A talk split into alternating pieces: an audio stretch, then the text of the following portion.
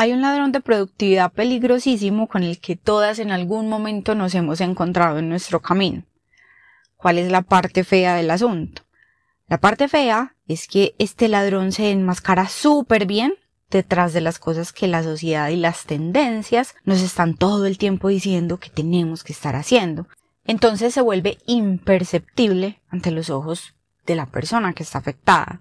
Esto no es solo algo que nos pase a las mujeres, esto es algo que nos pasa a todos en todas las etapas de nuestra vida, pero es súper común en el mundo emprendedor.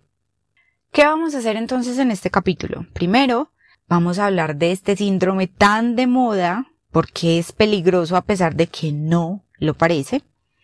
En segunda instancia, les voy a contar cuáles son algunos signos de alarma de los que tienen que estar pendientes para que puedan identificar si están siendo presa de este ladrón y en qué área de su vida les está afectando.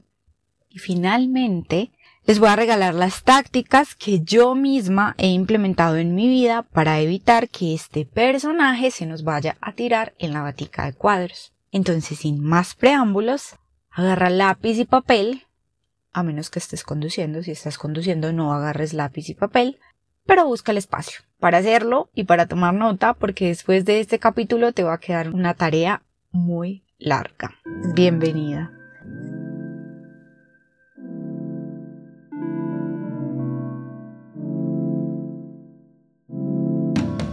Bienvenida empresaria. Yo soy Laura y este podcast fue creado con un único objetivo en mente, hacerte la vida más fácil. Si ya implementaste los tips, probaste los hacks, y aún así sientes que no son suficientes para sacarle todo el potencial a tu negocio, llegaste al lugar indicado. En este podcast desvelaremos las verdaderas estrategias detrás de las empresas más exitosas y sostenibles, lideradas por mujeres como tú, para que tú también puedas hacer de tu emprendimiento tu propio imperio. Bienvenida a tu día de estrategia. Buenas, buenas empresaria, bienvenida a un nuevo día de estrategia, el lugar en el que trabajamos para que de verdad puedas escalar tu negocio. Hoy te tengo un episodio bien interesante y muy importante porque vamos a hablar de el mayor ladrón de productividad que existe ahí afuera y es el síndrome del objeto brillante. La verdad es que tiene un nombre bien curioso y yo sé que es un fenómeno que todas ustedes han notado en algún momento, ya sea en sus vidas o en otra persona, pero puede ser que no le tengan nombre a ese fenómeno, que es precisamente lo que me pasó a mí. Y por eso me pareció tan curioso cuando hace un tiempo escuché ese nombre en un podcast y me puse a investigar el por qué se le daba ese nombre a ese fenómeno y resulta que es un fenómeno bien similar a cómo se comportan los bebés. ¿Qué es entonces el síndrome del objeto brillante? Yo sé que las que son mamás o las que son tías o las personas que han tenido la oportunidad de compartir un buen tiempo con pequeños seres humanos van a entender el concepto muy rápido. Y es que cuando un niño o cuando un bebé empieza a ser consciente del mundo y de las cosas que hay alrededor suyo, empieza a tener una fascinación impresionante por los colores fuertes y por los objetos brillantes. Les llama muchísimo la atención. Entonces, si tú a un bebé de un año o un año y medio le muestras un juguete amarillo, ese niño va a querer jugar con ese juguete, pero si a los cinco minutos otra persona le muestra un juguete dorado o un juguete que tiene lucecitas, este bebé se va a olvidar de ese juguete amarillo con el que estaba jugando y se va a ir para donde ese nuevo objeto. Si ya le muestras otro juguete a los 15 minutos que adicional a las luces se mueve y tiene sonido, ese bebé va a dejar lo que estaba haciendo y va a correr hacia ese otro objeto brillante. Y ese mismo comportamiento que se evidencia en los bebés se evidencia en las personas grandes. Y eso es lo que se conoce como síndrome del objeto brillante. que estamos constantemente dejándonos seducir por esa siguiente gran moda que lo único que hace es distraernos. El ejemplo perfecto para el síndrome del objeto brillante son las dietas. Cuando una persona tiene mucho sobrepeso y tiene problemas con la comida y con la alimentación y no sé qué, esta persona dice, bueno, necesito bajar de peso, necesito estar más saludable, entonces voy a cuidar las porciones. Resulta que esta persona muy seguramente ya tiene una adicción al azúcar, entonces cuidar las porciones no va a servir de mucho porque todavía va a tener los antojos, todavía le va a dar ganas de comerse el chocolate, va a sentir que no es capaz porque le falta como el azúcar y el ánimo del azúcar. Entonces esta persona dice, ay, es que existe una dieta cetogénica que me va a mantener llena todo el día, y adicional me va a quitar los antojos, entonces esta persona empieza a hacer la dieta cetogénica y resulta que a la semana o a las dos semanas le da un babeado y dice no, es imposible, esto es insostenible, entonces aumentémosle un poquito de carbohidratos pero tampoco le parece sostenible porque es una dieta muy difícil, entonces empieza a investigar y dice, no, es que tengo que empezar a comer orgánico y empieza a comer orgánico y no le funciona porque entonces no sabe cómo funciona su cuerpo y entonces resulta que es que puedo empezar a contar macros y esa persona empieza a saltar de dieta en dieta a perseguir cuál es la siguiente dieta, cuál es la moda, qué es lo que está funcionando hoy, qué es lo que la gente está haciendo hoy para yo irme a seguir esa dieta. Y no es capaz de comprometerse nunca con un estilo de vida que al final del día es lo que una persona que tiene sobrepeso necesita, comprometerse a un estilo de vida que sea un poquito más saludable de lo que tiene. Entonces, por eso estas personas empiezan con el peso a subir y a bajar, a subir y a bajar, a subir y a bajar, porque empiezan a saltar de un lado a otro persiguiendo la moda y no le dan tiempo a ninguna dieta de que funcione. Este mismo síndrome es muy común en el mundo del emprendimiento y de hecho el emprendimiento es como, digámoslo, el espacio en el que más se menciona este tema. Antes que nada, es que se hace muy evidente en el emprendimiento como estilo de vida. ¿Por qué? Las redes sociales hoy han hecho del emprendimiento algo glamoroso. Han hecho del emprendimiento un estándar hacia el cual todos deberíamos aspirar. Entonces, emprender es casi que una moda y las redes sociales lo hacen ver todo muy bonito, con muchos filtros, con muchas estrellitas y entonces la gente empieza, ay no, mira, aquella lo que está haciendo, tiene 25 y le está yendo súper bien, arranquemos y empiezas a hacerlo. En el camino te vas dando cuenta que no es tan fácil como parece, entonces salió otra persona que está haciendo otra cosa, que le está yendo súper bien, entonces yo me voy para allá, porque es que emprender es glamuroso y emprender es lo que todos tenemos que hacer y a eso es a lo que todos tenemos que aspirar y empezamos a saltar o empieza la gente a saltar de un lado a otro a ver qué es eso que le va a funcionar porque al final del día lo que el otro está haciendo siempre se va a ver más atractivo que lo que yo estoy haciendo. ¿Por qué? Porque yo simplemente del otro estoy viendo los filtros y la parte bonita, photoshopeada. En cambio lo que yo estoy haciendo sí me está tocando comerme el poposito. Entonces, desde ese momento en el que la gente empieza a emprender por moda, se ve ese síndrome del objeto brillante. La gente que emprende por moda no dura más de dos años con un negocio. Ustedes conocen gente seguramente que ha tenido cuatro o cinco emprendimientos. ¿Por qué? Porque seguramente no le han dado tiempo a los anteriores de que funcione, porque seguramente no le han dedicado el tiempo suficiente para que los otros funcionen, o simplemente lo hicieron a la carrera por moda. Pero no solo pasa en ese momento. Entre las personas que ya somos emprendedores, este síndrome es muy común por la manera en la que funciona nuestro cerebro. Digámoslo de cierta manera, es que el cerebro de los emprendedores está alambrado de forma diferente. Muy seguramente ustedes han notado que son más rápidas a la hora de resolver problemas, son menos inhibidas a la hora de tomar decisiones que personas que no son emprendedores. Esto porque se da, en términos científicos, esto se llama neuroplasticidad, que es la capacidad que tiene el cerebro de formar conexiones nuevas a medida que se van aprendiendo cosas nuevas.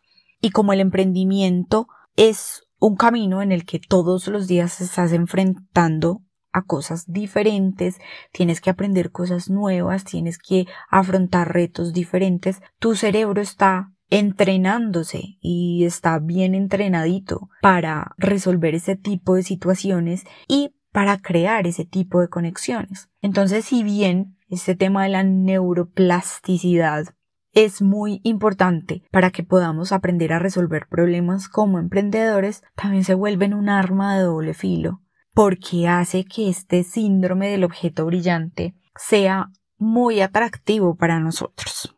Yo sé que a ustedes como emprendedoras les ha pasado, y es que una vez uno emprende en el área que sea, en el negocio que sea, uno empieza a ver oportunidades nuevas en todos lados. Empiezas a ver cosas que faltan y que, y que serían una muy buena oportunidad y que tú podrías hacerlo. Entonces empiezas a ver, uy, aquel local está desocupado, qué rico montar una cafetería. Aquel local está desocupado.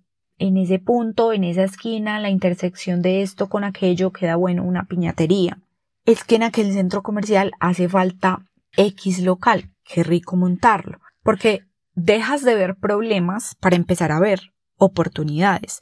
Y mientras más tiempo llevas como empresaria, más se empiezan a notar estas conductas. Pero vámonos un poquito más al día a día del emprendimiento. ¿Cómo podemos identificar si padecemos este síndrome?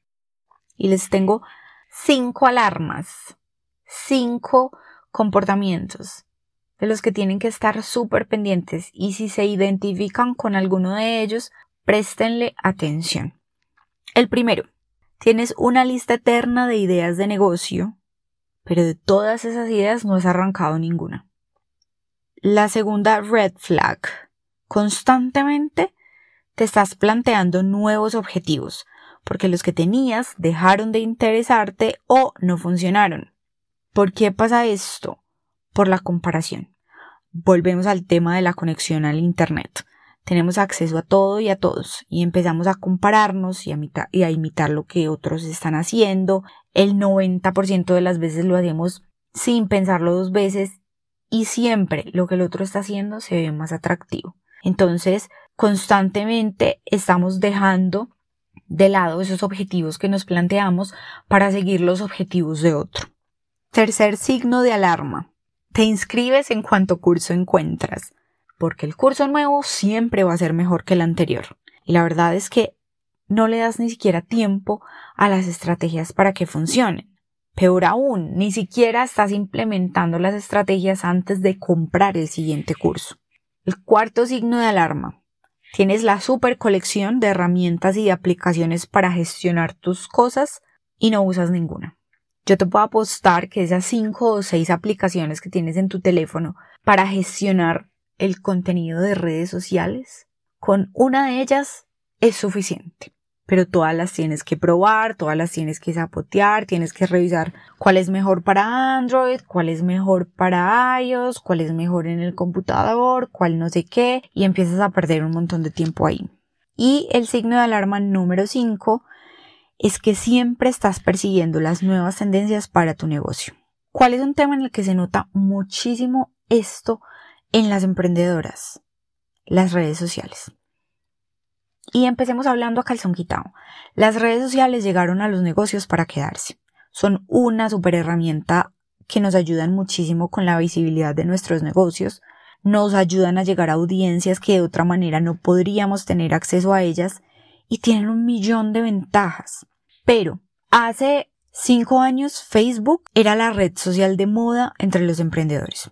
Hace dos años la red social de moda era Instagram, entonces todos los que estaban en Facebook migraron a Instagram. Desde más o menos, más o menos no, desde el año pasado la red social de moda para los emprendedores es TikTok, entonces los que están en Instagram se fueron a TikTok.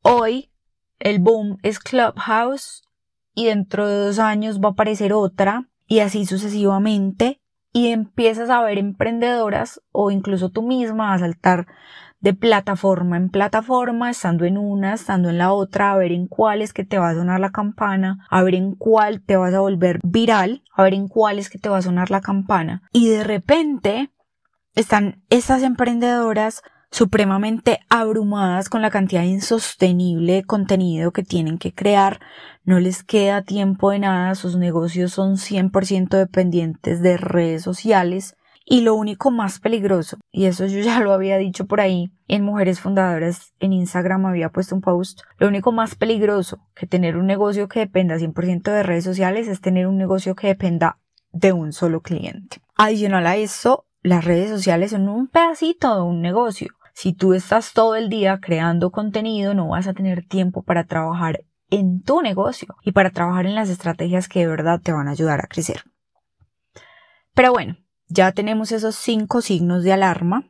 Se los voy a resumir aquí. La lista eterna de ideas de negocio, constantemente estar cambiando de objetivos, inscribirse en cursos y cursos y cursos porque nunca sabemos lo suficiente, la super colección de herramientas y estar en todas las plataformas de redes sociales. Entonces, listo, ya identificamos si tenemos este síndrome. ¿Cuál es el problema con él? El problema, como se los dije hace un rato, es que es básicamente un ladrón de productividad. Las personas que en una u otra medida sufren de esto jamás terminan las cosas porque siempre están empezando nuevos proyectos. Esos objetivos que se supone fueron imposibles de alcanzar simplemente no les diste el tiempo o la atención suficiente para que funcionaran porque te dejaste deslumbrar del siguiente objeto brillante o de ese siguiente objetivo. No tuviste la paciencia suficiente. Y lo segundo, que es lo peor y es lo más dañino para tu negocio, es que el 95% de tu tiempo, si no es que es el 100% de tu tiempo, lo estás invirtiendo en bulla, lo estás invirtiendo en puro ruido, en cosas que te mantienen ocupada, muy, muy ocupada, pero que no mueven la aguja en tu negocio. Seamos honestas. ¿Qué tanto mueve la aguja en tu negocio salir bailando en TikTok? Pues, la verdad, con muchísimo respeto para esas que son súper famosas en TikTok o que supuestamente hicieron una fortuna con Reels, ¿cuánto tiempo hay que ensayar una coreografía para que salga perfecta? Y ojo, mucha gente dirá, es que no tiene que ser perfecto, simplemente hazlo. Yo soy una de esas que dice no tiene que ser perfecto, simplemente hazlo. Pero con la competencia que hay hoy en redes sociales, con la creatividad tan brutal que uno se encuentra en TikTok y Reels, con la cantidad tan impresionante de cuentas que hay en estas plataformas, tiene, y oígase bien, tiene que salir perfecto para poder sobresalir. Si tu video, si tu coreografía, si tu canto, si tu lo que sea no es perfecto, no va a sobresalir entre los millones y millones de cuentas y entre las miles y miles de cuentas que tus seguidores también siguen. Mi pregunta es, si ese tiempo que estás invirtiendo en sacar el reel perfecto o en sacar el TikTok perfecto lo invirtieras tratando de convertir clientes, ¿no serían mejores los resultados de tu negocio? ¿Cuánto tiempo estás gastando en ensayar la mejor aplicación para crear contenido? Entonces, normal, empezaste con tu cuadernito a escribir tus ideas y de repente alguien te dijo, no, es que tienes que probar Trello y empiezas con Trello, no te gustó por X o Y situación, entonces un influencer sacó un calendario de contenido, entonces te compraste el planeador de contenido, no te gustó porque el papel y no sé qué, vuelves a Trello dijiste, no, es que esta no me gustó, te vas a ver Table, luego no te gustó la aplicación para Android, entonces vas a la siguiente que te recomendaron, etcétera, etcétera, etcétera. ¿Cuánto tiempo y dinero estás invirtiendo en esos cursos de Instagram, pero nunca sacas el tiempo suficiente para implementar las estrategias de uno de ellos? Nunca le das el tiempo suficiente a esas estrategias para que funcionen. Entonces sí, claro, te vas a mantener súper ocupada, te vas a mantener con la agenda llena, pero eres cero productiva y hay, una, y hay una diferencia enorme entre estar ocupada y ser productiva. Y es ahí, en ese momento, cuando al final del mes dices, ¿cómo es posible que este mes trabaje como una bestia, pero no alcance los objetivos de venta? ¿O cómo es posible que trabaje como un animal, pero tengo más quejas de servicio que nunca? Y algunas de ustedes van a osar decir. Laura, pero es que en ese ir y venir se aprenden muchas cosas. en ese ensayo y error estoy expandiendo mi conocimiento, estoy probando cosas nuevas, estoy encontrando esa zona en la que soy un genio. Puede ser verdad, aprendes de todo un poco, pero como dicen las mamás paisas, el que mucho abarca poco aprieta. Sabes un poquito de todo, pero no sabes mucho de nada. Y en el mundo de hoy, tan competitivo como es, con tantas herramientas que le dan tanto acceso a las personas a tantas cosas, tienes que dominar un arte. Y ese tienes es en mayúsculas sostenidas. Si tú quieres sobresalir entre la bulla y entre todo lo que tu cliente ideal está viendo, tienes que ser especialista en algo. Si tú no eres especialista, eres una del montón. Entonces de nada te va a servir saber todo ese poquito y ese reguero de cositas si no estás dedicando tiempo a especializarte. Pero listo, ya hablamos entonces todo lo feo acerca del síndrome del objeto brillante. ¿Qué hacemos entonces para evitar caer en esa trampa? O si ya estamos en ella, ¿qué hacemos para contrarrestar esos efectos negativos? Lo primero y lo más importante es tener claros los objetivos reales que tienes en tu negocio. ¿Cuáles son los objetivos reales? Eh, no sé. Eso lo tienes que saber tú, eso lo tienes que tener claro tú. Y cada empresaria, dependiendo de la etapa en la que esté su negocio, definirá cuáles son los objetivos reales para su negocio en ese momento. Porque es importante tener claros los objetivos, porque esa es la manera, la única forma en la que puedes tomar decisiones con respecto a todo lo que toca tu negocio. Cuando ya tú tienes tus objetivos definidos, puedes empezar a diferenciar qué es ruido y qué no lo es. ¿Cómo? Vuelve y juega. Dependiendo de esos objetivos vas a saber si eso que te parece tan genial, si eso tan bacano que está haciendo todo el mundo, va a representar un peso importante en la consecución de esos objetivos que tienes. Si tú dices, eh, está chévere, pero ah, como que no aporta, no lo haga. Si tienes la más mínima duda, si de pronto se te torció un poquito la boca cuando te dijeron deberías hacer esto, no lo hagas, no te sirve. Mantén el foco en lo que te está funcionando en este momento. ¿Eso quiere decir entonces que nunca debes intentar cosas nuevas? No, jamás. Pero eso sí quiere decir que la vara con la que vas a empezar a medir las cosas va a ser mucho más estricta. Y poniendo esa vara mucho más alta y siendo mucho más estricta con las cosas que eliges hacer, vas a evitar muchas distracciones. Un consejo muy básico que tengo para todas ustedes para que eviten esto es piensen bien las cosas. Cada vez que decidimos hacer algo nuevo, hay todo un proceso de desaprendizaje y de aprendizaje. Entonces, analiza bien qué habilidades tienes que desaprender para poder hacer eso nuevo que quieres hacer. ¿Qué habilidades tienes que aprender para poder alcanzar eso nuevo que quieres hacer? ¿Cuánto tiempo te va a tomar ese proceso de desaprendizaje y aprendizaje? cuánto tiempo te va a tomar implementarlas y cuánto tiempo te va a tomar que funcionen. Así vas a tener un cronograma de más o menos cuánto tiempo te vas a tardar, vas a saber cuándo decir está funcionando o no está funcionando y definitivamente vas a poder evaluar si vale o no la pena renunciar a eso que estás haciendo en este momento para perseguir eso nuevo. Algo que yo particularmente hago es que le doy tiempo a las ideas de que o florezcan o se mueran. Y lo hago dependiendo de la amplitud o del peso de eso que quiero hacer.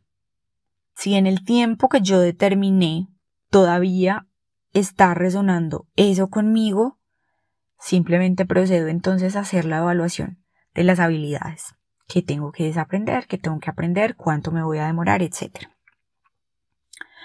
Obviamente, vale aclarar, algunas cosas no van a funcionar en tu negocio, pero si tienes un plan de negocios inteligente, vas a tener todas las herramientas para evaluar y para saber cuándo tienes que renunciar. Porque es muy común que digan, es que los que triunfan son solamente los que no renuncian. No, hay momentos en los que tienes que renunciar, pero tienes que saber cuándo hacerlo. Si necesitas renunciar, hazlo en el momento en el que la razón detrás de esa renuncia sea lo suficientemente fuerte. Y ya para finalizar, es muy normal que cuando nos planteamos un objetivo en negocios, ese objetivo sea muy abrumador. Y ahí entra todo el tema de la comparación y entonces empiezas a pensar en lo que el otro está haciendo, en que lo que el otro está haciendo es más fácil, que al otro le está funcionando mejor, que es eso que yo estoy haciendo mal, etcétera, etcétera, etcétera. Entonces, volvamos a ese objetivo grande y abrumador. Tú dices, este año voy a vender 100 millones de pesos. ¿cierto? Obviamente, si tú estás en marzo y apenas has vendido 12 millones, tú vas a parar y vas a revisar y te vas a paniquear y vas a decir, tengo un objetivo de 100 millones de pesos para este año, van tres meses, he vendido solamente 12, ¿cómo es posible que vaya a vender 99 meses? Es imposible, entonces ya renunciamos a ese objetivo y simplemente ya no voy a vender 100, sino que voy a vender 70 o 60. Pero si tú te sientas a analizar detenidamente la situación y empiezas a evaluar tu negocio y a evaluar cómo funciona y te das cuenta que, por ejemplo, para el Día de la Madre siempre has vendido en regalos 12 millones de pesos. Para el Día del Padre vendes más o menos lo mismo, igual en amor y amistad. Entonces, si empiezas a sumar en esas tres fechas, ya tienes el 40% de esas ventas que te hacen falta. Y teniendo en cuenta cómo funciona un calendario comercial, esas ventas las vas a hacer en una sola semana cada mes. En ese orden de ideas y aplicando matemáticas de coquito, quedas con que en las semanas que te restan del año tienes que vender un millón y medio semanales. Suena muchísimo más lograble que paniquearme porque entonces ya no voy a poder vender 90 en 9 meses.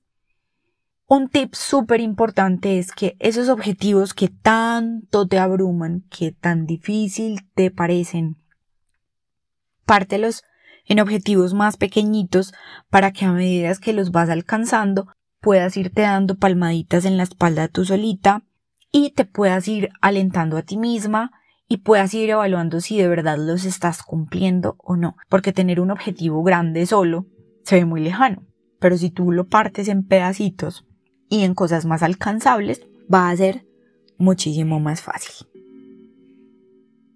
Si disfrutaste este episodio no olvides dejarme un review, me ayudaría enormemente a crecer y ayudaría a que otras emprendedoras que también quieren el mapa para ser empresarias lo encuentren.